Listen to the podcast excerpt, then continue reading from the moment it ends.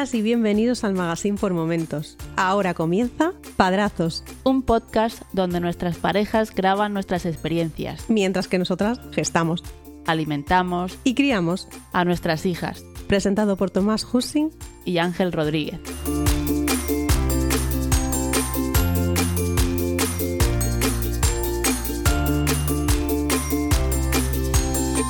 Saludos y bienvenidos a Padrazos, un podcast donde dos amigos coinciden en una nueva y larga aventura, la experiencia de ser padres por primera vez. Mi nombre es Tomás y en este camino me acompañará Ángel. Muy buenas. Muy buenas, Tomás. Pues sí, en este podcast os vamos a relatar los capítulos que vamos viviendo en esta nueva etapa de nuestras vidas y la de nuestras familias. Pues sí, ¿qué tal tú y qué tal tu familia? ¿Qué tal todo? Pues eh, depende del día, o en este caso depende de la noche, como muchos de nuestros oyentes sabrán. Y, ahora contaremos un poquito. Justamente hoy no ha sido la noche más idílica de la historia, pero, pero bueno, podía haber sido peor, pero podía haber sido también mucho mejor.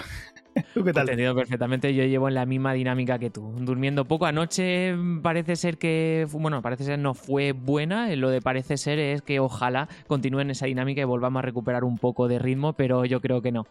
Eh, así que bueno, ya lo, no, nos adelantamos un poco a lo que vamos a hablar esta, en este episodio. y nada, si quieres antes de empezar, em, comentamos un poco el feedback que hemos recibido esta semana.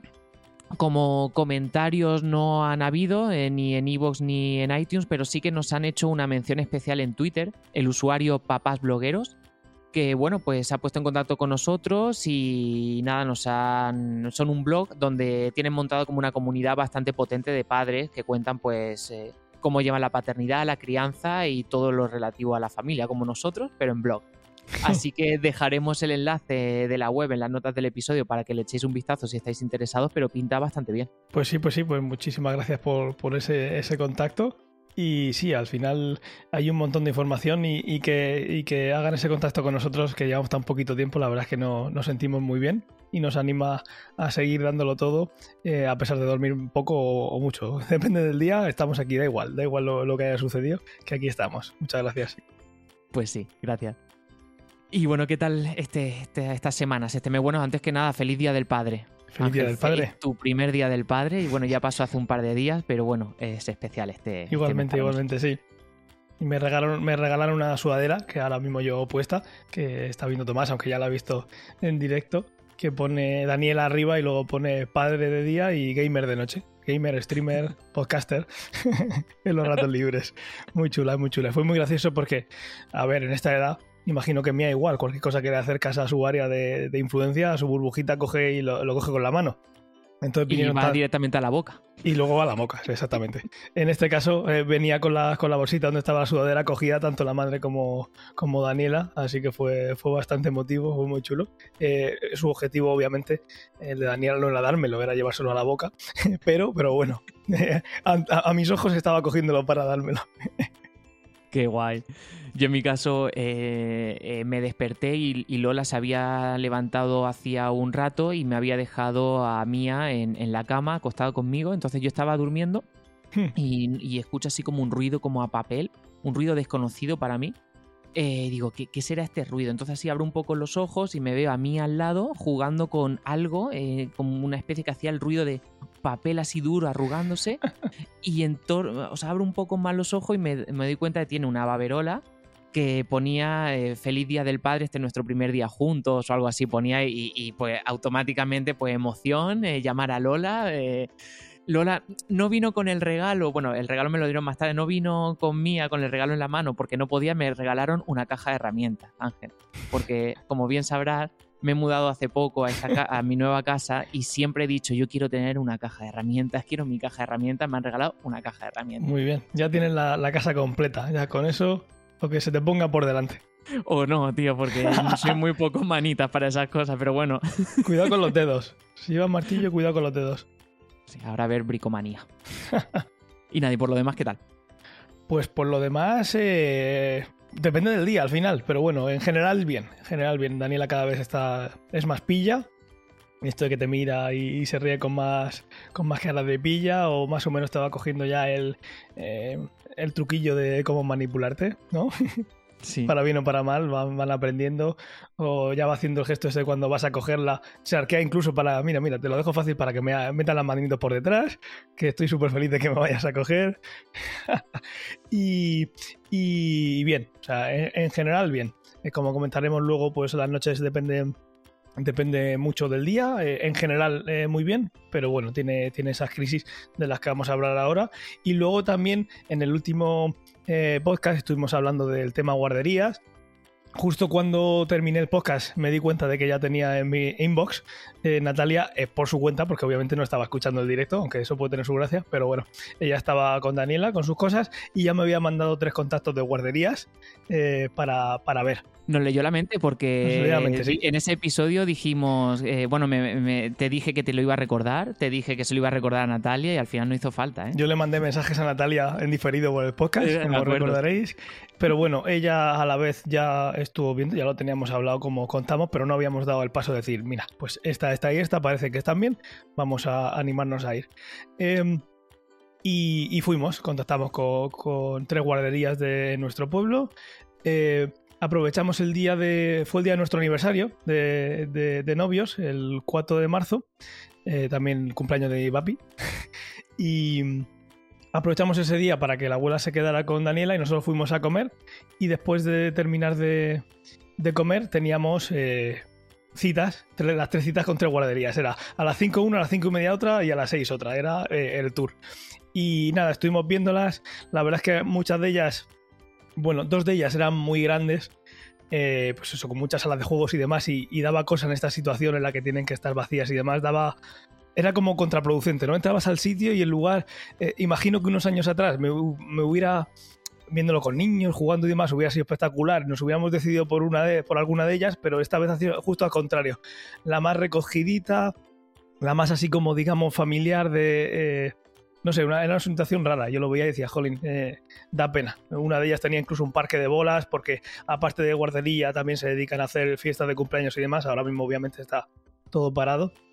Pero al final, lo que, por la que nos decidimos fue por eh, una de las señoritas, la que nos hizo el tour, que es la que nos ganó. Las ganas con las que nos contaba, eh, se notaba que, le gustaba lo que hacía. Nosotros no teníamos que preguntarle nada. En otras ocasiones sí nos daba sensación de que teníamos que ir sacándole cosas, ¿no? Pero eh, esta persona estaba súper motivada para hablarnos de cómo iba a ayudarnos, eh, eh, cómo lo iban a hacer. Y al final la decisión, aparte de porque era, ya te digo, era un poquito menos grande, se veía así como menos vacío, menos triste, eh, fue sobre todo por, por esta persona que, no, que nos llegó y pensamos que si nos había impactado a nosotros así, que con Daniela lo iban a hacer genial. Y básicamente esa, te- te esa deja fue... mucho por sensaciones cuando, Sí. cuando la estás visitando. Sí, Sí, sí, totalmente, totalmente. Y nada, fue muy, fue muy chula esa visita. Y, y ya eh, falta, ya tenemos rellenados todos los papeles, faltaría coger un día y acercarnos a, llevar toda esta documentación, que aparte de la típica, ahora casi más tiene peso eh, la parte de eh, aceptado las condiciones de pues esto del COVID, de no sé qué, de no sé cuántos. Final te tiran más tiempo con esa parte que con, que con la otra. A ver si se acaba pronto todo este rollo. Y nada, nos queda eso, el pago de la matrícula y nada, a, a- a llevarla en septiembre. Estamos en, en marzo, pero bueno, esto, esto queda nada. Sí, nosotros también rellenamos todos esos papeles, hicimos el ingreso en la prematrícula y, y ya iban a quedar en llamarnos para las entrevistas. Es decir, que no, ni, ni siquiera, o sea, yo, mm, vale, tenemos elegida guardería, ten- la tenemos pagada la matrícula, pero no nos garantizan de que estemos ahí. Bueno, quiero decir, lo digo yo, ¿no? Yo creo que sí que nos van a aceptar. ¿Dónde, la, que- dónde la habéis llevado? A Hogwarts. Tiene que pasar el casting. Pues no sé, pero es que lo pone en los papeles y dice, ya llamaremos para... eh, Esto es verdad que no nos lo han dicho a nosotros de, de nada. O sea, ha dicho, sí, haces la matrícula y ya está matriculada, pero te- si te lees los papeles pone que te llamarán para una entrevista y tal. Me estoy imaginando factor, X. Siguientes. Aparecéis Lola, Lola y tú con, con Daniel, eh, con mi acogida. Bueno, O la mía 2802. sí. ¿Qué, qué venís a hacer? Contando, ¿qué venís a hacer? Y hacéis el espectáculo. Bueno, ya os llamaremos. Pase de oro, pase. En este, eh, a nosotros no nos dijeron que tuviéramos que pasar ninguna entrevista, más o menos implícitamente, pero sí nos contaban que no sabían cómo iba a ser. Si cuando llegara el momento iba a tener, iba a ser presencial, si iba a ser uno a uno, si iba a ser por, por algún tipo de videoconferencia. Esa es la duda que tenían. Pero vamos, que eh, si tenemos que pasar algún casting y todavía no estamos seleccionados, la verdad es que no lo había pensado. Ahora, ahora lo, lo voy a reflexionar. papeles a ver si lo pone, ¿eh? Lo voy a reflexionar. Y nada, pues, eh, pues eh, mi mes está marcado por, por eh, los chillidos de Mía. Ahora ha empezado a, a chillar. Eh, ya, bueno, se sigue quejando, sigue llorando, tal, pero la gran mayoría del día pasa eh, chillando. Se ha descubierto la voz y está todo el rato haciendo ahí su Pues ruido. nada, un punto más para el casting. Así, no, pero esto lo voy a omitir, ¿eh? No, no, no lo voy a decir en la entrevista. Así que bueno, es el, el día a día, pues pasear con ella y al final pues ella se entretiene eh, chillando. Es más, yo creo que también se canta ella misma a veces para quedarse dormida, porque tiene algún chillido así un poco raruno y acto seguido se queda dormida. Así que yo creo que se- hasta se canta una nana. Pues eh, Daniela sigue siendo de. Bueno, ima- imagino que mía o cualquier bebé en esa edad, pero si es diferente, eh, dímelo. Pero tienes que estar todo el día, con, todo, todo el rato con ella.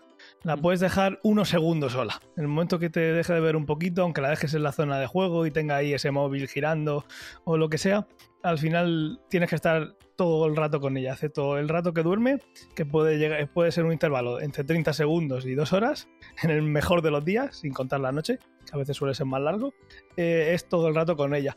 Entonces, pues yo, que ya he vuelto, digamos, de manera total al, trabajo y en, mi trabajo no estoy haciendo horas de, eh, de teletrabajo, pues quien más lo sufre, si ya lo sufría más, es, es Natalia. Natalia que tiene que estar todo el día con ella y al final es un cansancio. Y luego también al pasar todo el día con ella, en el momento que se pone nerviosa, eh, Daniela se relaja más con ella que conmigo. Entonces al final es la pescadilla que se muerde la cola. Eh, Daniela se pone nerviosa y yo podría ir a calmarla, pero hay veces que es al contrario, que lo que, está, que lo que quiere es a su mamá, ¿no? Y entonces eh, ella, que es la que más cansada está, tiene que volver a, a estar con Daniela intentando calmarla para que se duerma. En esas crisis que vamos a contar después o, o en cualquier momento del día. Mm. Entonces, pues la verdad es que para mí en esa parte es un poco, eh, no frustrante, pero que sí que eh, ahora mismo, aunque dentro de un mes volveré a pasar dos meses con ella y será diferente, el poder ayudar más para no ser más contraproducente en esas noches, por ejemplo, que, que al final es la cojo yo y es tiempo que estamos perdiendo en que mamá, aunque está súper agotada, pueda calmarla y intentamos dormir los tres. Pero, pero bueno, de momento es lo que hay y eso es- cambiará, obviamente. Pero, pero sí, sí que está, está un poquito menos cansada porque al final estaba yo más tiempo en casa y podía, eh, digamos, hacer que ella, que ella descanse, que eh, Natalia descanse, porque otra opción sería dormir la siesta en cuanto se pudiera, porque además como en casa tenemos más familiares, podría estar con ella, pero Natalia se levanta muy mal de la siesta. Lo hacíamos al principio, cuando tenía poquitas semanas, pues no lo ha hecho porque es contraproducente. Al final el cerebro estará descansando, pero es contraproducente para ella el pasar ese, ese tiempo durmiendo. Aunque descanse, se- el cuerpo se levanta muy mal. Entonces, digamos que de momento no es una opción. Igual en un tiempo lo es. Entonces eh, se está notando. Esa vuelta eh, a tiempo completo mía al trabajo se está notando en el cansancio que, va cogiendo de nuevo. Si alguna vez eh, ha descansado más, ha sido poquitas semanas en el caso de la mamá. Pues me encuentro en la misma situación que tú, porque en casa eh, la, situación es la misma. Eh, menciona lo del teletrabajo. Yo tengo opción de teletrabajar y a veces me he quedado en casa para ayudar a Lola, porque recordaréis que en el episodio anterior pues comentamos que, que Lola está bastante mal de la espalda. Entonces pues me he quedado para, para ayudarla. Pero tampoco es una. una no, no es la panacea el teletrabajo, porque es cierto que sí te puedes levantar alguna que otra vez para ayudarla puntualmente, pero tienes que cumplir con tus horas y con tu trabajo, entonces pues al final mm, no estás tanto, ¿no? Pero bueno, algo ayuda, pero ya, no, no, no es la panacea. Y bueno, en ese sentido nosotros pues eh, Lola, aunque ha ido un poco a mejor porque ha estado yendo al fisio, ahora ya por lo menos le cuesta muchísimo menos levantarse de la cama, etcétera, pero está sigue bastante fastidiada. Entonces, yo este mes lo que estaba haciendo es mezclar el teletrabajo con eh, ir a mi puesto de trabajo, pero la semana que viene lo que haremos será hacer un parón y nos iremos a Córdoba, nos iremos a su casa, porque yo teletrabajaré allí esa semana entera, pero gracias a eso pues Lola tendrá, estará con, con su familia y le Sí. ayudarán, eh, porque Lola lo que necesita es una semana de, digamos, de desconexión. Entonces, de cargar pilas. Exacto, en ese aspecto, bueno, seguirá mm, necesitando mía de ella pues para comer, para un montón de cosas, pero toda la parte de eh, eh, ayuda con la niña, etcétera, pues mm, esté yo trabajando o no esté trabajando, eh, lo va a tener de su familia. Entonces hemos decidido, decidido irnos para allá y estar una semana para que ella pues se recupere un poco más. Pues Y a lo mejor pues hasta mi suegra pues vendrá eh, a la vuelta cuando nos vengamos, pues a lo mejor viene una semana también, ya dependiendo de cómo esté evolucionando ella. Muy bien, pues nada, ya, ya nos contarás. Esperemos Pues que, sí. que todo salga según lo planeado. Pues sí, ojalá, ojalá. Ojalá. Por la parte de le toca a Lola, pues está deseando Sí. poder hacer cosas. De hecho, eh, le, le da mucha, mu- mucha cosa. eh, No, no es envidia la palabra, pero le da mucha cosa que yo pueda eh, cargar a mí, a la abrace, el pasé con ella por casa y ella no pueda. Entonces, pues esa parte que dices de, de cuando estás sola, que además que hay que estar 100% del tiempo o el 99,9 Sí. con el bebé, pues imagínate el no poder levantarte y no poder pues pasearla y tal. O sea, es, es un poco Duro, fastidioso. sí. Claro. Mm. Pues nada, y vamos pues al tema principal, la- las crisis, ¿no? Las crisis de los bebés.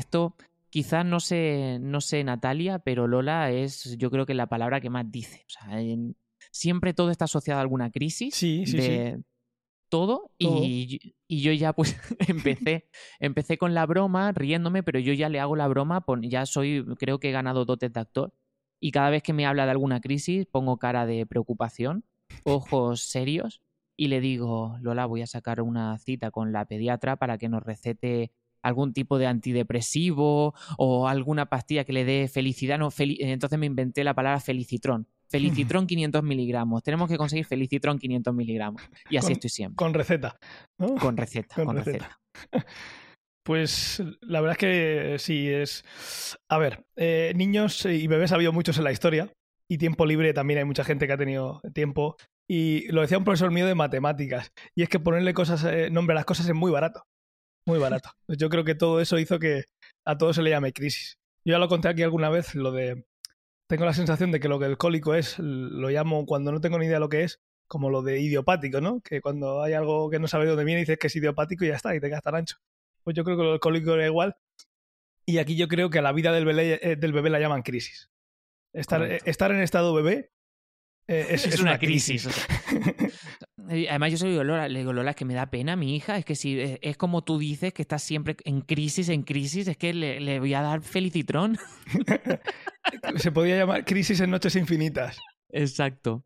Pero sí, al final es que está, está todo documentado y siempre, aunque no sea eso, y nunca lo vas a saber, siempre vas a poder asociarlo a una de estas, de estas crisis que puedes leer en, en todos sitios, que no sé hasta qué punto será un hecho científico, pero imagino que como mínimo es estadístico y eh, de ahí salen todo ese tipo de crisis. Yo creo que es una palabra muy fuerte.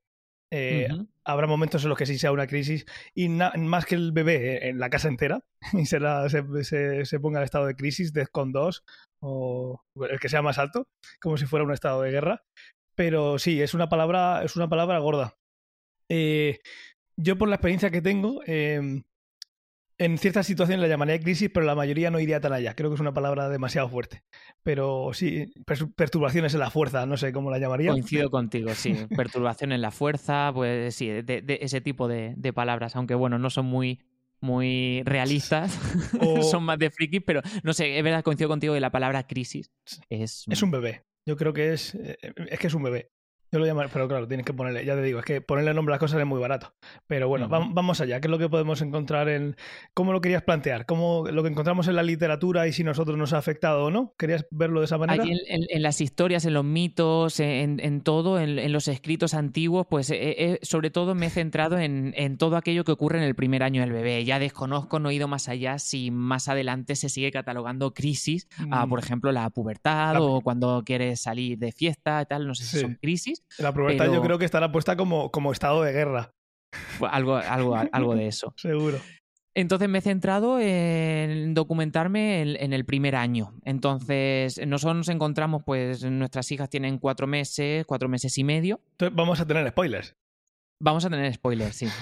Va a haber spoiler en este episodio. Para quien esté como que- nosotros en cuatro meses o así, avisamos que spoiler alert. Correcto. Haremos sonar la alarma luego, ¿vale?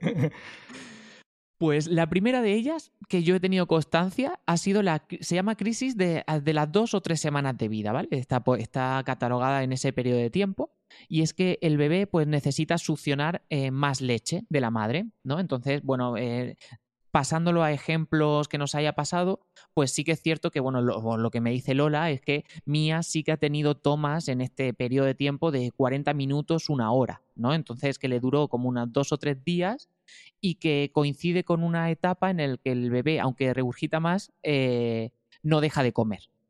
Entonces, Ya. pues bueno, traducción, tiene más hambre, quiere comer más. eh, traducción eh, científica, como se ha dicho, es crisis de, los do- de las dos, tres semanas de vida. Yo estoy mirando aquí eh, en la aplicación salud de mi teléfono, estoy viendo las primeras semanas y me están dando ganas de llorar de cómo, de cómo dormía, por decir algo, en aquellas dos semanas. En este caso, por hacer un resumen de todas las crisis que puedan venir en este primer año de, en- relacionado con la lactancia, Daniela siempre hace tomas muy largas eh, y de vez en cuando se enfada. Y pocas veces hace tomas cortas que dices tu madre mía, aquí se ha puesto a tope y ha sido súper eficiente y en cinco minutos se ha despachado. Eso no ha pasado casi nunca. Así que podemos decir que la vida de, de Daniela en ese, en ese aspecto es una crisis continua, ¿no? Si nos centramos a los datos. Porque sí que, le, sí que es verdad que recordar que eh, Daniela nació muy pequeñita, entonces cuando nace pequeñito pues tiene más dificultad.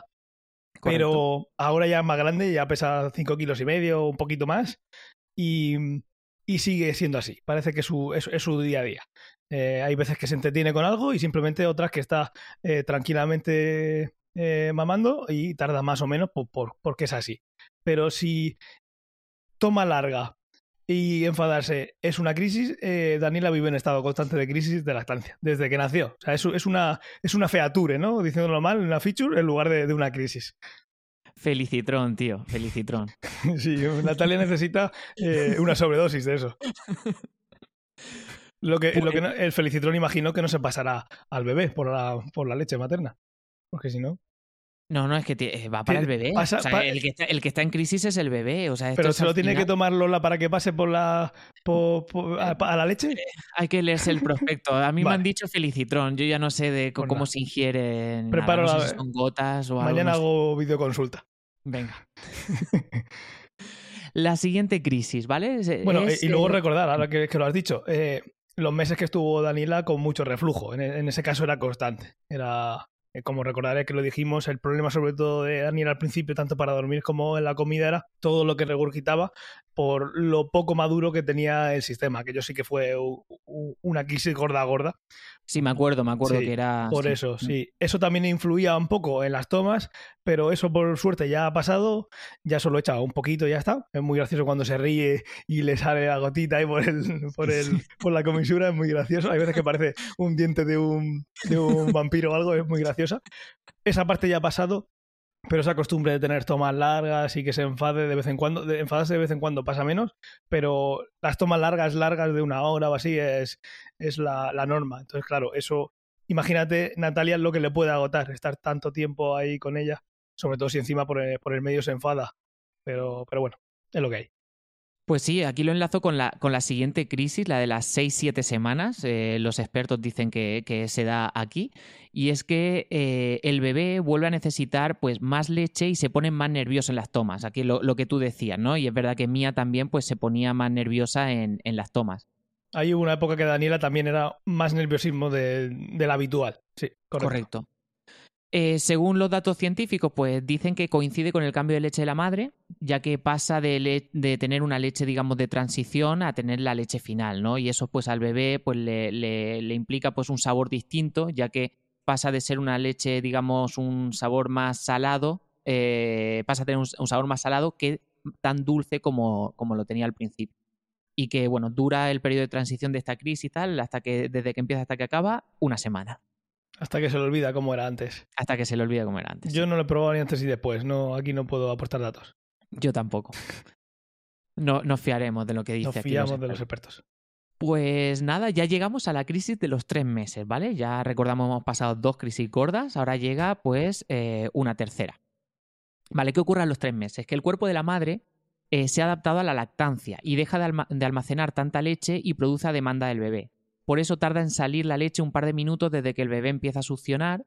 Y aquí sí que tú antes comentabas que, que se ponía nerviosa Da- Daniela, pues aquí Mía sí que se pone nerviosa porque empieza a succionar y ve que no sale leche, tarda un par de minutitos en salir y ya empieza a ponerse nerviosa hasta que sale la leche. O sea, Ujú. de- aquí es cuando ya, eh, yo creo que es el principio de, de cuando a lo mejor un bebé empieza a ser impaciente, que si eso no lo empiezas a tratar desde ahora, eh, Para toda va la a ser vida. impaciente siempre. Eso se pues, hay- enquista, ¿no? eh, exacto, esto ya queda en el subconsciente. Entonces aquí la impaciencia nace en esta crisis. Pues en este caso, yo con, con- Bueno, aquí debería estar. Como en todas las ocasiones debería estar Natalia, pero bueno, padelazos, no madelazas. Eh, Ya las traeremos. ya las traeremos, ya las traeremos. El, y que nos pongan a caldo, que seguro que lo hacen. Y, y con razón. Eh, mm, a Natalia no le. Mm, Si le pasa, mm, no es tan de. Mira, no hay leche ninguna y en el momento que empiece a mamar va a generarla y tiene que esperar un poquito. Porque hay veces que de vez en cuando, eh, por, por algunas circunstancias de la vida, eh, se salta alguna toma o cualquier cosita así y Natalia sigue teniendo el pecho que le puede llegar a reventar. ¿Vale? O sea que la leche sigue produciéndose así. No, no sabemos si será porque como tiene esas tomas tan largas, hay una demanda menor o es más espaciada en el tiempo y puede ser que eh, esa transición a ese tipo de crear leche a demanda se produzca más tarde. Esto es eh, totalmente como todo lo que decimos, pero en este caso más todavía es un poco cuñado, pero estoy pensando que puede ser que el tener esa inmadurez, entre comillas, de esas tomas largas haga que ese proceso tarde un poquito más. Eh, igual Natalia me dice lo contrario, y ahora se lo voy a decir, pero lo que ella me comenta y demás, sí que a veces al principio se pone así y hemos pensado que podría ser, pero también hay ocasiones en las que, eh, pues eh, yo qué sé, tenemos que ir a algún sitio. En aquel momento que fuimos a la guardería o algo, eh, te ha sacado leche y alguna toma se retrasa un poco, lo que sea, sigue teniendo esa presión en, en la mama de, uy, está pidiendo, eh, está pidiendo que, que, la, que Daniela la succione, ¿vale? Entonces no es tan, no está en esa transición todavía no hemos llegado a verla y si está eh, empezando no te sabría decir, pero yo creo que todavía está muy, muy incipiente. Igual, mm, si es que cada cuerpo, que eh, además al- eh, tiene su ritmo y no tiene por qué tener. Hay algunas madres que a lo mejor hay crisis que estamos mencionando aquí que dicen que no lo Claro. han pasado Sí, o, sí. o han pasado más de, la que, de las que vamos a citar nosotros, pero, Totalmente. pero bueno, cada uno pues tiene, tiene su ritmo. Cada uno de su madre y de su padre. Exacto. Aquí lo que comentabas de las tomas largas, pues Mía sí que es verdad que ha empezado a hacer tomas más cortas. Lo, lo asociamos a que a lo mejor pues es más experta en lo que es succionar. Entonces, pues Sí. las tiene más cortas y más distanciadas en el tiempo. Es, es mucho más eficiente a la hora de comer. Sí, distanciada sí que, sí que eso sí que también da- eh, Daniela lo, lo hace más distanciado. Exacto. Y, y al final comen la misma cantidad de comida, pero en menos tiempo. Sí. Hay veces que come muy rápido y luego pasan muchas horas hasta, hasta que vuelve a pedir, o sea que ha sido eficiente, pero es tan poquito que Natalia sigue sorprendiéndose y diciendo, oye, ¿habrá comido bien o se habrá quedado con hambre? Porque no es la norma el que coma tan rápido. Hay veces que ha pasado, no sé si habrá pasado una o dos veces como mucho, no sé si en 10, 15 minutos terminar y mirarte y, re- y sonreír como diciendo, Buah, estoy, me queda espectacular. Sí, sí. Pero claro, si, si pasa, si en todas las tomas que hay al día, en cuatro meses y medio que tiene, te ha pasado dos o tres veces, pues te que Natalia se queda con el, uy, se habrá quedado con hambre. Pero, pero no, luego cuando llega la siguiente toma te das cuenta que ha llegado perfectamente a la siguiente, han pasado muchas horas y dices, pues mira, eh, ahí sí que ha sido eficiente. No es la norma, pero cuando lo hace, pues, pues mira, maravilloso. Eso es una de las cosas que nos van a criticar más cuando vengan a este podcast nuestras mujeres, porque eh, ellas, o sea, una madre siempre se va a preocupar más por todo. Eh, bueno, aquí estoy generalizando, ¿no? Pero eh, digamos que entre, entre nosotros o nuestra experiencia, Sí, siempre sí. se van a preocupar mucho más porque, porque el bebé es como una parte de, de ellas. Entonces, pues bueno, es normal que se preocupen mucho más que a lo mejor lo, lo que hacemos nosotros. Pero bueno, eh, mencionábamos antes también que se distraen mucho más. Aquí yo también creo que es porque el bebé ya empieza a ver mejor y, y- y Sí, como sí, sí. consecuencia, pues es que se fija ya en cosas que están más, más distanciadas a la vista, etcétera. Entonces, pues Y bueno, es detalles más pequeños, entonces al final son más cosas, sí, más cosas que la distraen, sí. Y aquí nos pasó a nosotros que nos estancamos en Mía. eh, esta mañana la hemos pesado y ha pesado 6 kilos 200. pero ha estado casi un mes sin coger peso. Ha estado en, unos 6 kilos sin, y no cogía. Y aquí, bueno, pues me remito al, mismo, al mismo ejemplo que, te he dicho antes, que Lola súper preocupada, hay que, hay que llevarla al, pediatra, es que hay que suplementar, tal. Y le digo, Lola, tranquila, le digo, tú mírala, o sea, está bien, o sea, está, no coge peso, pero mira, está más grande, está más alta. La ves que come bien, no, no, no es que no quiera comer. Entonces, bueno, pues en ese aspecto nos toca a nosotros a lo mejor más calmarlas y, objetivizar todo. Se me suele dar muy mal calmar, calmar a, Natalia, ¿eh? Suele ser como en las películas, eso que cuando... Eh, eh, la típica escena de mujer histérica, podría ser hombre, pero bueno, en este caso, mujer histérica, el, hombre le dice, cálmate, dice, sí, ya, está, ya, está todo arreglado. Como ha dicho que me calme, no había caído en calmarme. Pero, pero sí, el caso es que eh, no ha perdido en ningún momento peso, ¿no? No, no ha perdido peso, pero sí que es cierto, que durante un mes no cogía y, y, entonces pues entiendo que vale, pues eh, sigue comiendo igual, pero al hacer tomas más largas, no está constantemente comiendo, pues eh, engordan menos, ¿no? Pero, pero bueno, también es cierto que es que mm, por otra parte mm, crecía, o sea, la, la más, más, alta, etcétera. Claro. Pero bueno. Asociado a todo esto estaba, no sé si era una de estas eh, crisis o, relacionado con el, ahora no lo recuerdo, relacionado con hacerte experto en comer, que sí que a partir de los tres meses se ganaba menos peso. No sé si a partir de tres o cuatro se ganaba menos peso. Y eh, con Daniela, que siempre era de muy pequeñita eh, y con poco peso, siempre pues, el médico nos decía, no os preocupéis, que cojan más peso o menos peso, eso pues va a depender de un montón de cosas, pero lo importante es que no pierda. Aunque gane muy poquito o no gane, lo importante es que no pierda. Imagino que eso se mantendrá, pues no sé hasta cuándo tiene validez. Imagino que un crío de 10 años o de 6 o de 5, pues no sea normal que, no coja. Lo normal será que coja muchísimo, no lo sé, me lo estoy inventando. Pero que en estas épocas, lo que siempre nos ha dicho a nosotros el pediatra es que lo importante es que no pierda. Si pierde, vale. Si gana poquito o no gana, bueno, lo vemos. Si pasa mucho tiempo sin que eso cambie, pero que no es para preocuparse. Sobre todo con las señales que tú, que tú comentas. Correcto, además, eh, nuestra pediatra nos dijo exactamente lo mismo, porque al principio, pues Mía cogía buena progresión, eh, Mía cogía 150, 200 gramos semanales, que, que, que, yo llegaba a un momento en que le decía a Lola, porque cuando nos dijo eh, la pediatra, igual que a ti, que esto, que no nos preocupásemos si hay semanas que no coge tanto peso o no coge peso, que eso no pasaba nada, o sea, que lo importante era que no perdiese, pero que no nos preocupáramos. Y yo se lo decía a Lola, le digo, es que llegará un día en que no coja tanto, porque es que si sigue cogiendo en proporción, dentro de un año mm, te encuentra una niña de 13 kilos eh, eh, ya gateando. Entonces, pues le dije, y, todo este mes que no he estado cogiendo peso, le decía, Lola, acuérdate lo que nos decía la pediatra, es que no es normal que tampoco esté cogiendo siempre esa misma proporción semana tras semana. Pues yo no sé si la conseguías eh, convencer o calmar. Nada, yo no yo, a veces justo lo contrario. Tenía, tiene argumentos, tiene contraargumentos para todo, Lola. Sí, sí, sí. Y como, y como has leído mucho más literatura que nosotros, te, responden, nos responden a todo y dices tú, pues, ¿qué voy a decir ahora? Si lo que diga yo es lo que se me ocurre a mí y ella lo ha leído. Pero bueno, yo siempre recurría a la figura eh, del pediatra, de, de, la autoridad. Tú siempre eh, mente científica. Sí. No me vale para nada, ¿eh? pero bueno. Pues sí que es cierto que tras esta crisis, pues ya empieza el bebé a regular sus tomas y se acostumbra a la inyección pues tardía de la leche de, la, de la, teta. Si hemos trabajado bien la impaciencia, entonces pues empieza ya a, acostumbrarse. Y bueno, salimos de una crisis, Ángel, y nos metemos en otra. Esta era la de los tres meses, ahora empieza la de los cuatro meses, ¿vale? Que va de los cuatro, se puede entre los cuatro y los siete. Sí, sí, que es donde estamos. Eh, ¿Se ha, documentado, se ha, documentado alguna vez en la vida de un bebé un día bueno? O sea, ¿está documentado o es, es, algo que se, se, cree que ha pasado en algún momento de la historia? Momentos, cuando sonríes son momentos. Es, que el bebé eh, se disfruta por momentos, entonces para ellos las alegrías se cuentan por segundos. Yo ya lo, eh, dije hace unos capítulos, que la sonrisa y esos momentos son los que hacen que la humanidad siga progresando.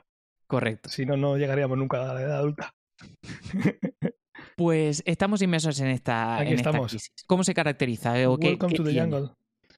Pues eh, se caracteriza por... Es algo que eh, se considera una evolución del sueño, un paso de, la, de, madurez del estado de pues, el sueño que puede tener un bebé al que tenemos nosotros de adultos. Ahí en algún momento tiene que haber un cambio. Pues parece que el primer gordo eh, pasa entre los cuatro y los siete meses y aquí damos fe de que, de que esta crisis existe, es entre los cuatro y los siete meses, estamos inmersa, inmersa en ella. Es también llamada la regresión del sueño y eh, lo que hace es aumentar los despertares nocturnos del bebé y el llanto eh, por irritabilidad. En nuestro caso, aparte de esta parte de, que se despierta más, ayer yo creo que batimos el récord 30 segundos de, sueño. Una de las veces fueron 30 segundos de sueño. lo que pasa aparte de más despertares nocturnos, que han sido muchísimos, desde las 4 de la mañana Natalia ha tenido que estar todo el rato poniendo la chupeta, cogiéndole la manita porque se despertaba.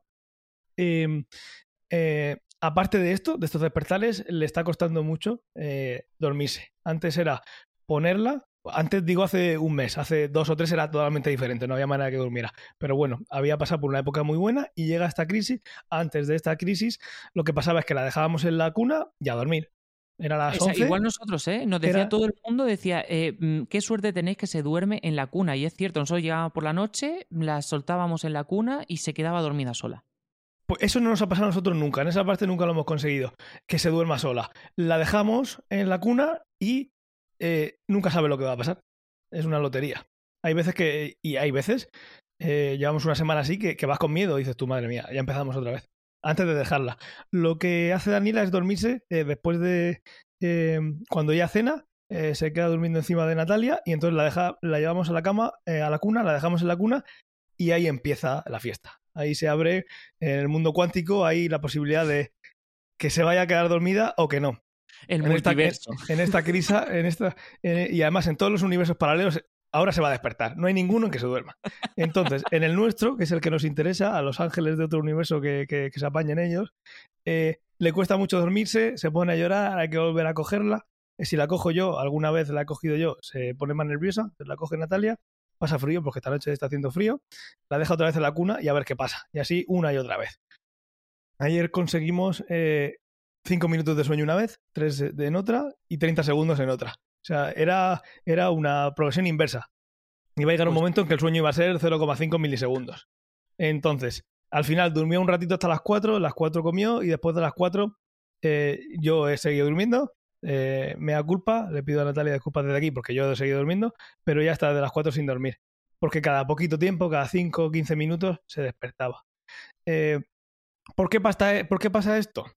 Eh, porque una de las cosas que pasa que pone aquí en la crisis es que se reducen las siestas. Pero siestas en nuestro caso, la Daniela, siesta mía, en micro siestas siempre. Si se Ahora menos. Sí, si se reducen más, las confunde con un parpadeo. Correcto, correcto. Así que en ese, en ese, caso, quien haya conseguido tener siesta por a los 4 o 7 meses, igual también se le fastidia la cosa por ahí.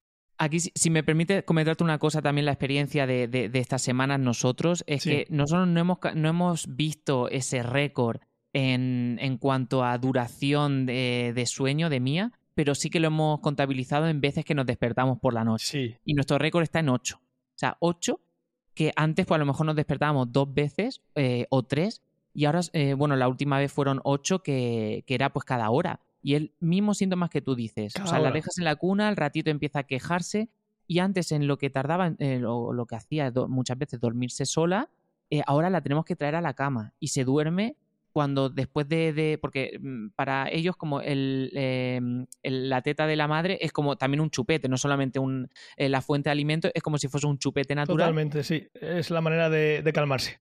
Exacto, eh, lo utilizan para quedarse dormida, la dejamos en la cama, duerme perfecto en nuestra cama, pero en cuanto se, le, se la lleva a la cuna, es lo que tú dices, lotería, puede tardar más o menos, pero se termina despertando y vuelta a empezar. Sí, sí es que además, en ese tiempo que Natalia la coge, se la pone encima, en cuestión de 30 segundos está otra vez con los ojitos cerrados. Te esperas unos minutos, la vuelves a dejar, pum, es como si tuviera un pulsador en la espalda. Y cuando se mete el pulsador en la espalda, ¡buah! A, volverse loca. Entonces, como decíamos al final, esto es un proceso madurativo que está pasando, es el paso del sueño que tiene el bebé el que duerma, a, de los adultos, que luego llega un momento que son adolescentes y lo difícil es que se despierten para comer, ¿no? Pues ahí tiene que pasar algo. El caso es que los bebés menores de cuatro meses no tienen un patrón de sueño establecido, que vamos a, decir que no se sepa, ¿no?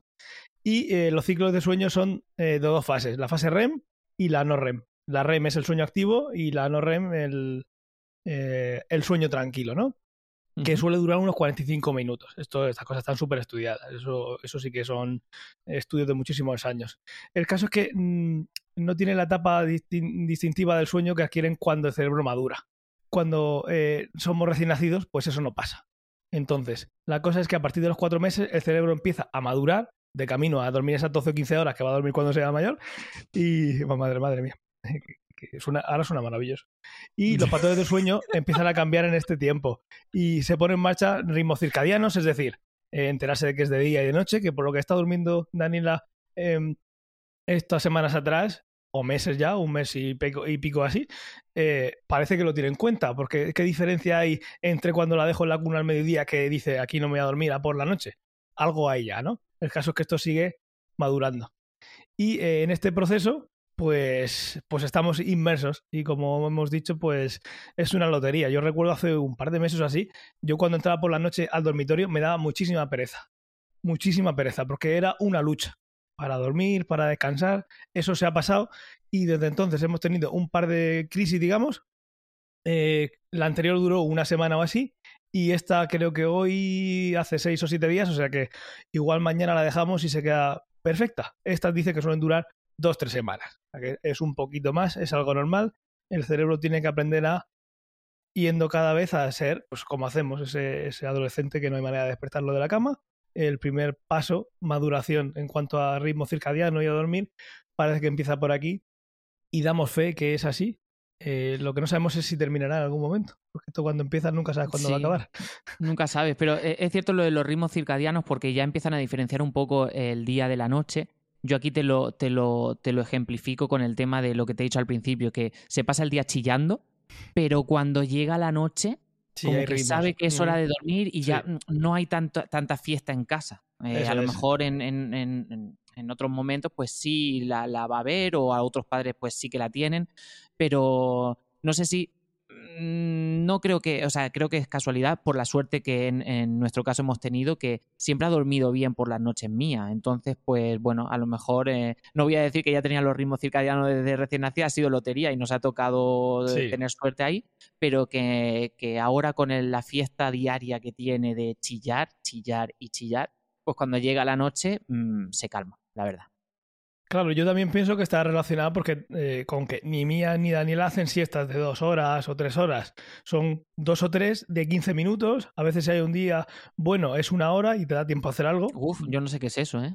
Pues nosotros lo hemos tenido. Eh, yo cuando, cuando estoy trabajando y pasa eso, eh, Natalia me lo manda como noticia. Oye, noticia de última hora, exclusiva. Esto nunca se había visto. Ha dormido una hora y sigue durmiendo. El otro día pasó, creo que fue el, el Día del Padre, me quería dar el regalo de dormir hora y media, lo que pasa es que yo estaba trabajando. Pero bueno, el caso es que dormí una hora y media, luego pasa lo que pasa, que se despierta con una mala leche brutal, porque se, se despierta traspuesta y dice, ¿qué ha pasado? ¿Qué ha Hago yo durmiendo una hora y media.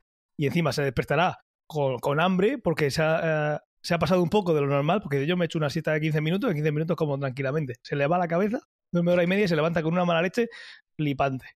Eh, yo imagino que dormir ese poquito durante el día también favorece a que cuando llega la noche entre qué es hora de dormir, porque ya los ritmos circadianos van por ahí, o porque simplemente hemos apagado la luz y dice, vale, pues aquí se ha terminado el día. Como he dormido poquito durante el día, pues al final tienes que caer rendidas. Todavía no juegan tanto como para, como cuando dicen, el perro este es muy activo, tengo que sacar a pasearlo todo el rato para que se canse, si no en casa me, se come el sofá y todo. Al final los niños... O déjale en una cuna parca con un montón de peluches que ya se entretendrán. no, el entretenimiento somos nosotros. Eso es. Entonces yo imagino que eso ha favorecido que, vale, duerme poco durante el día, compésanoslo por la noche, durmiendo plácidamente hasta que lleguen las crisis, que bueno, hay que pasarlas. Estas cosas y adaptaciones del cuerpo eh, se tienen que pasar, no es... No... Bueno, tú ahí dile a Natalia que aunque se levante de mala leche eh, de la Díselo tú, te, está escuchando, te está escuchando. Venga, pues te lo digo yo, Natalia, aunque, aunque se levante de mala, eh, de mala leche de las siestas y, y te dé el día, que, que, eso hay que vivirlo y, y, y bueno, pues mmm, no te voy a quitar razón, pero tú piensas en esa hora y media que ha estado durmiendo Daniela, que tú has podido descansar y has podido ver un capítulo de alguna serie o has podido ver la tele. Eh, yo y ya me callo, porque yo creo que ya está, está arqueando ahora mismo una ceja mientras me escucha y, y, cuando la próxima vez que me vea me va, me va a leer la cartilla. ya paro aquí. Muy bien, pues ahí queda. Un beso, Natalia. Pues nada, en algún momento pasaremos esta, pero parece que, bueno. Spoiler alert, spoiler alert.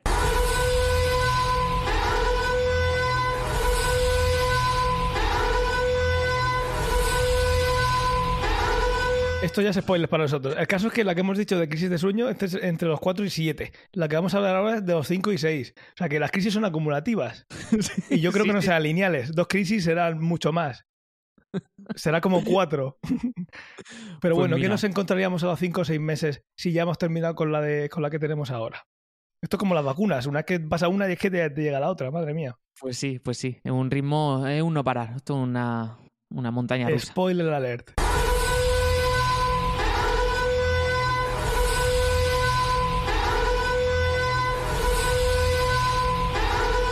Vale, pues aquí, bueno, eh, ya esto nos va a servir para que nosotros estemos más preparados para cuando llegue Ángel. Mira, en esta crisis de los 5 o 6 meses, eh, comienza cuando la empiezas a, complementar la comida con, con la introducción de sólidos, ¿vale? Madre cuando mía. llegará un momento que nuestras pediatras nos dirán, vamos a introducir comida, pues aquí empieza esa crisis. Y ahí estaré yo de Eh, baja otra vez. O sea que.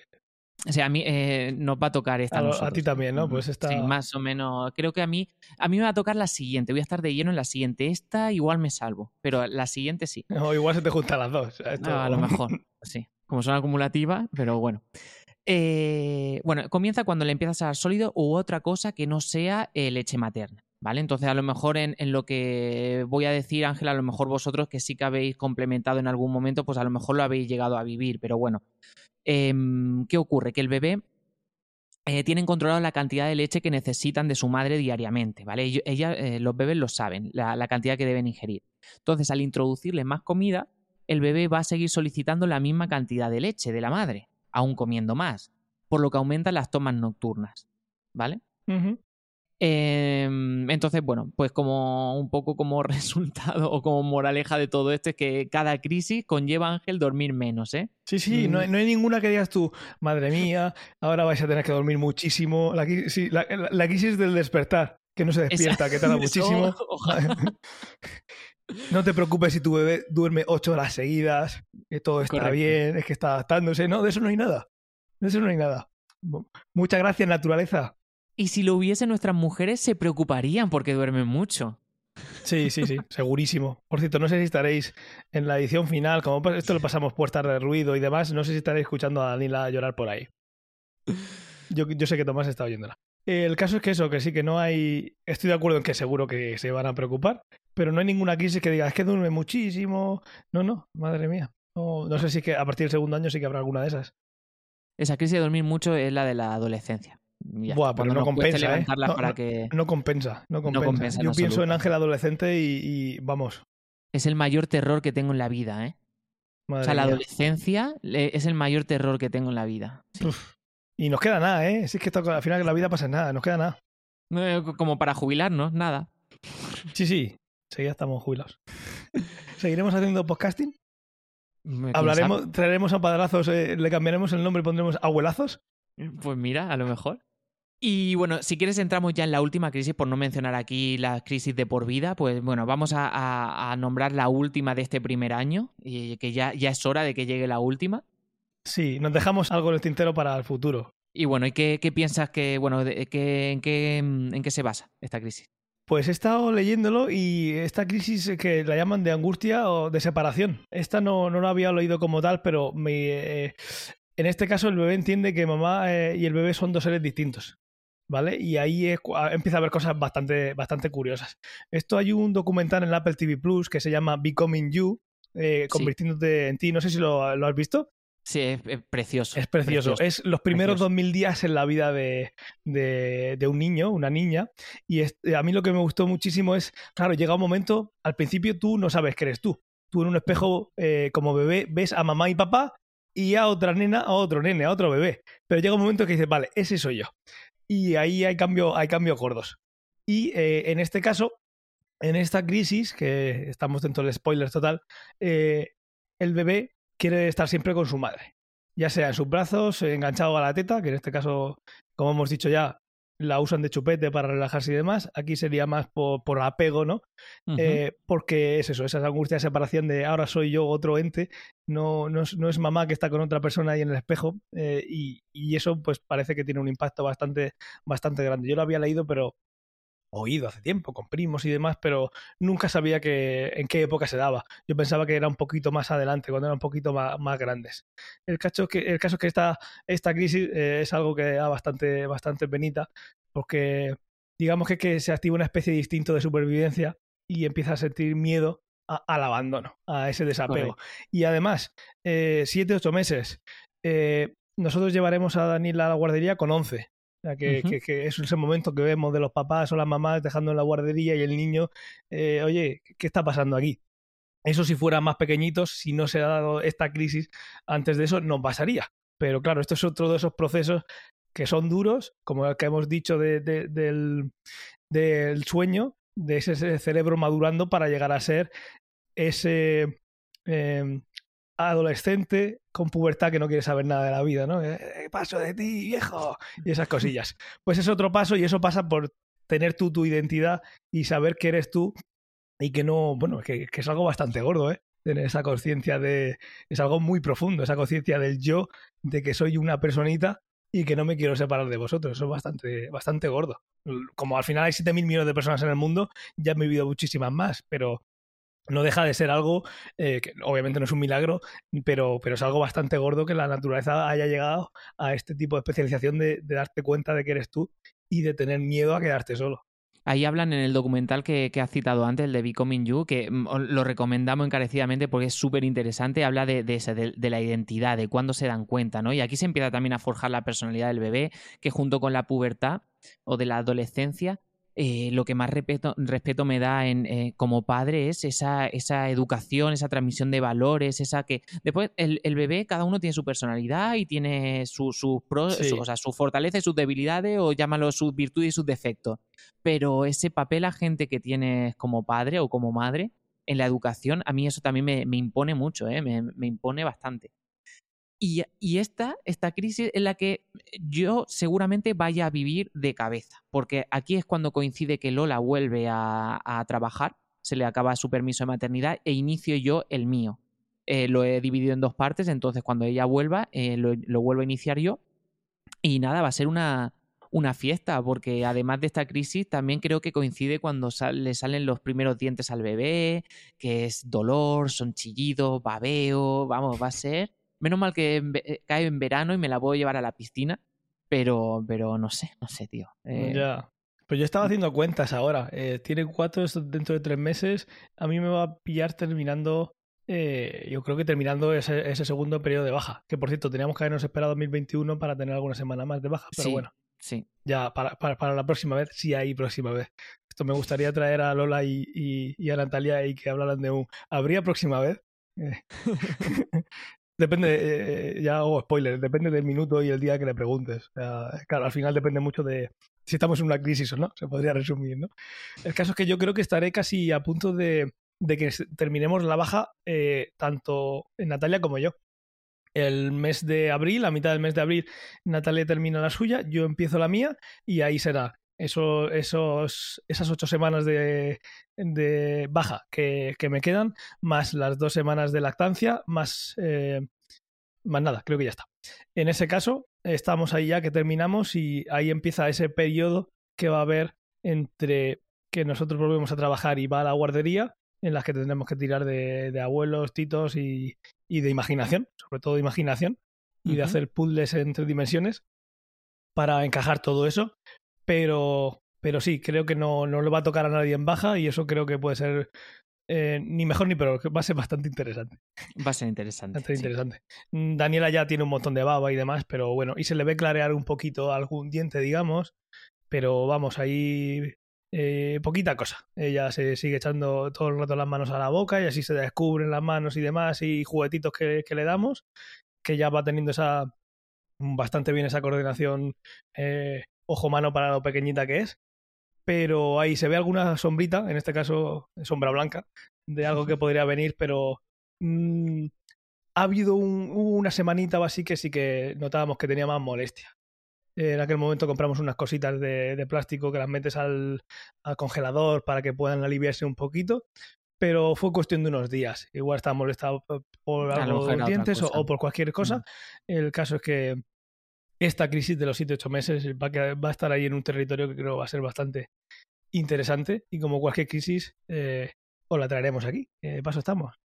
Lola me dice que, yo voy a terminar eh, llamando a, mi jefe para volver al trabajo y preguntar si Lola se puede, puede coger mi baja de, paternidad, porque dice, yo creo que no vas a ser capaz de, de sobrellevarlo. Y yo, que sí, pero ¿cómo no voy a ser capaz? Y dice, Tomás, no vale dejarla llorar y tú ponerte otra cosa. Y le digo, que ya lo sé, ¿cómo la voy a dejar llorar? Y dice, bueno, dice, vete preparándote eh, la paciencia. Y le digo, vale. A mí no me lo ha dicho directamente, pero sé que tiene pensamientos incluso más fuertes y directos que los que tú acabas de decir. Con, con rabia. lo sé, se lo veo en la mirada. Pero bueno, ahí estaremos para... Va a ser bastante, bastante curioso grabar en ese periodo. Yo creo que va a ser bastante eh, retador como poco. Pero sí, tenemos que, tenemos que eh, demostrar que somos capaces y, y de ahí, sal- de ahí saldremos. Esperamos que más Vamos fortalecidos. a decir, sí, eh, lo dijimos una vez en un episodio, que si han salido más padres, ¿por qué nosotros no Claro. vamos a salir? Claro que sí, claro que sí. Encima ahora tenemos un, tenemos un montón de catálogos de películas que antes teníamos que estar con un VHS, ahora las podemos poner ahí y que vean películas. Mm, ah, bueno, para ellas, para, Para que ellas, para ellas, sí, vale, sí. vale, porque Sí, yo no sé lo que es ver una película tranquilo, ¿eh? No, no, digo para que haya un estímulo visual y que se pueda Ah, vale, aunque vale. sean 5 segundos. Bueno, Vale, bueno, vale. al final 5 segundos, 5 segundos van pasando los días. Eh, Ángel, una cosa, y te lo digo muy en serio. Chin, chin, chin. La melodía de la, de la patrulla canina. No sé qué tiene, Me da miedo pero poner si ya eso. llora ¿eh? Daniela, si llora Daniela, pone la melodía de la patrulla canina. Mano de santo, ¿eh? Eso estará estudiado en montón No lo, de... sé, sí, sí, eh, pues no lo sé, pero, pero funciona. O sea, ya después de lo que es el episodio, no, ya vuelve tal, pero Sí. eh, melodía en bucle. Lo que es el... Lo que Ya es el eh, eh, ya llegó. tú también te la sabes, ¿no? Patrulla Cani, hombre, me la sé. Pues todavía no se la hemos puesto. Lo que sí se ha visto Daniela ya es. em, aunque cuando sea un poco más mayor y entienda, es algo bastante machista y no se lo vamos a poner. Ha visto ya la Cenicienta y Vale. lleva, lleva la mitad Blancanieves y los siete enanitos. Nosotros también le ponemos películas Disney. ¿Te has fijado que en Disney Plus, eh, al principio, en este tipo de películas, Sí. y creo que pasa en la Cenicienta, te pone Sí. ahí un disclaimer Sí. que dice: Esta película se grabó en, una, en un momento en que. Tiempos oscuros de la humanidad. Tiempos oscuros de Mordor. Con Aladdin también pasa. Con Aladdin también pasa, sí, sí, sí. Fue maravilloso. El caso es que de momento se la estoy poniendo para los colores, en cuanto con los colorinchi, que eso es lo que, lo que mira. En cuanto empiece a entender un poco, eso hay que ponérselo menos y lo justo. O para decir, Claro. mira, Daniela, esto es de donde venimos y donde no tenemos que volver nunca. Exacto. Como, como algo eh, lúdico, desde ese punto de vista. Pero sí, al final son los colorinchis. No me atrevo todavía a ponerle la patrulla canina, ¿eh? No sé si, si. Es que de eso creo que no se sale, es como de la droga. Bueno, no sé si Un poco funciona. yo, tienen un. Sí, sí, funciona. Eso va directamente al cerebro. Estoy seguro de que tiene ahí unas, unas ondas que se ponen en sincronía con los patrones cerebrales. Sí, sí, eso. Eso tiene Algo que tiene. venir de algún estudio del Pentágono de hace muchísimos años de control mental, segurísimo. Y, y por lo menos ahora pues va a ser la melodía hasta que se calme. Ya llegará dentro de un año o dos años de que la televisión esté reproduciéndose películas de animación o poco yo todo el día y olvídate de incluso de ver hasta el, el, el, el- los notici- el noticiero, ¿sabes? Esa, sí, esa tele de 80 pulgadas que es del, de la niña. cable. Correcto. Mientras que los papás están en el móvil o en la tablet. Sí, sí. Lo, lo he visto. Sé que no voy a ser diferente. O sea, podría decir, no, no, yo no. No, sí, sí. Está claro que es el ciclo de la vida. Pues sí, ya me contarás y recuerda, Felicitron 500 miligramos. No patrocina este podcast. Además, me he metido en internet para ver si era un nombre que existía tal. No, Sí. no existe, o sea, no es marca registrada. ¿Hay de un que- gramo? Eh, si quieres, Por, por- por- eh, puede haber ciertas ocasiones que haga falta un gramo. v- venga, tírale. ok.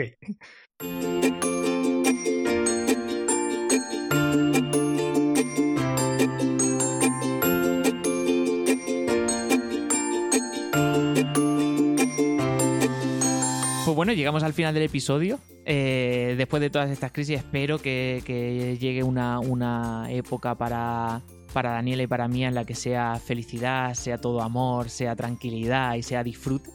Pero bueno, mientras que llegue, pues Yo imagino que sí. Al final, sí, eh, al final hay que quedarse con nosotros.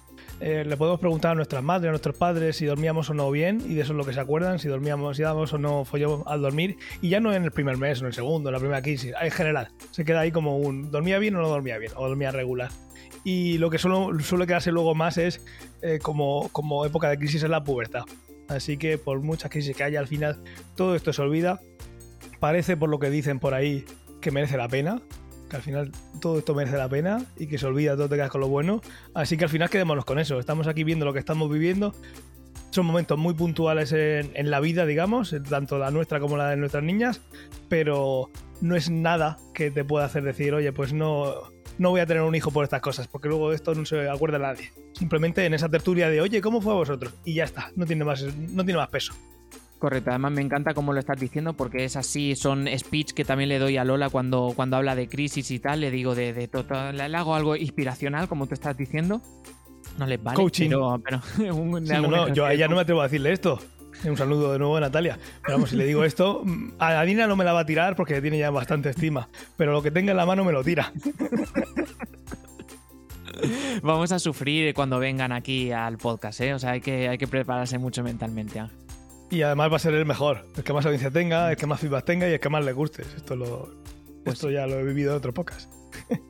Pues nada, todos nuestros oyentes, eh, sentíos, vamos, os animamos a que, a que nos hagáis llegar vuestra- vuestros comentarios, vuestras vivencias, qué os ha pasado a vosotros, si, si, mm, si habéis vivido todo esto que estamos diciendo, si todo se ha magnificado todavía más. Así que cualquier cosa, eh, os agradecemos el, eh, el feedback porque es lo que nos nutre también.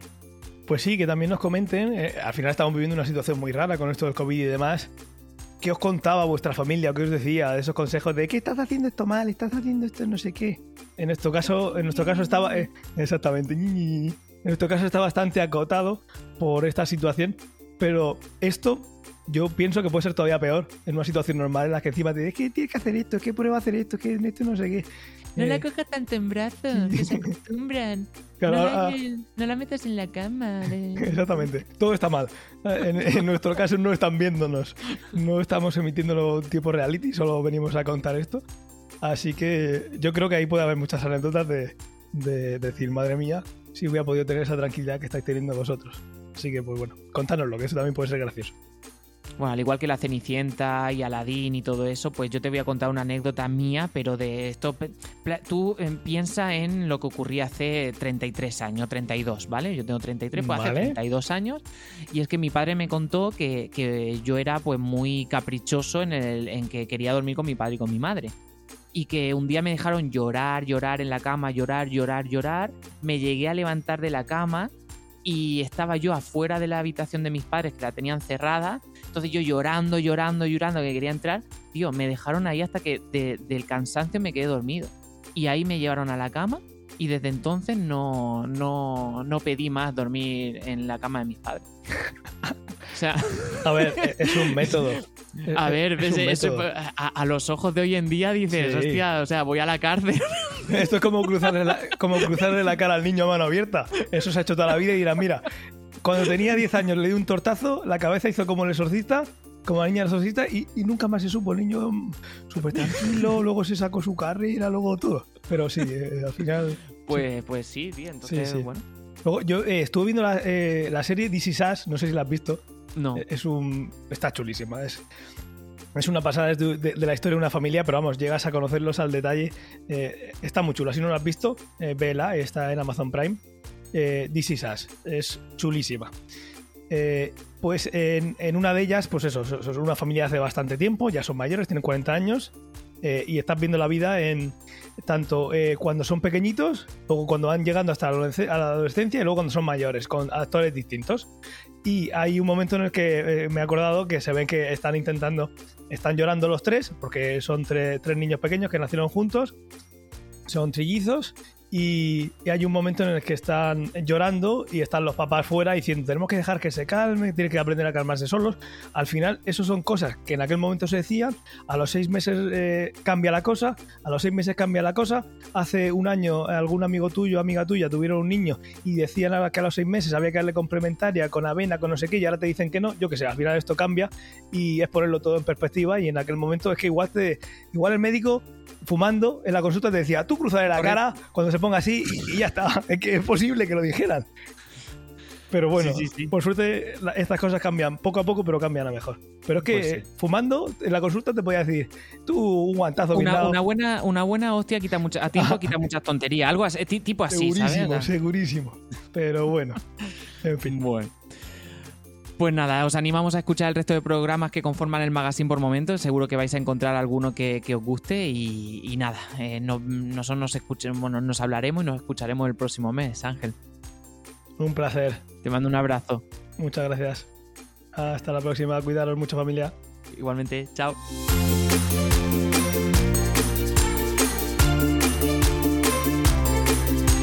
Si te gusta este programa y lo escuchas desde la plataforma o la aplicación de iVoox, te pedimos que le des al botón me gusta que acompaña este audio. Si lo haces desde otra plataforma y también quieres, puedes hacerlo buscándonos en iVoox.com.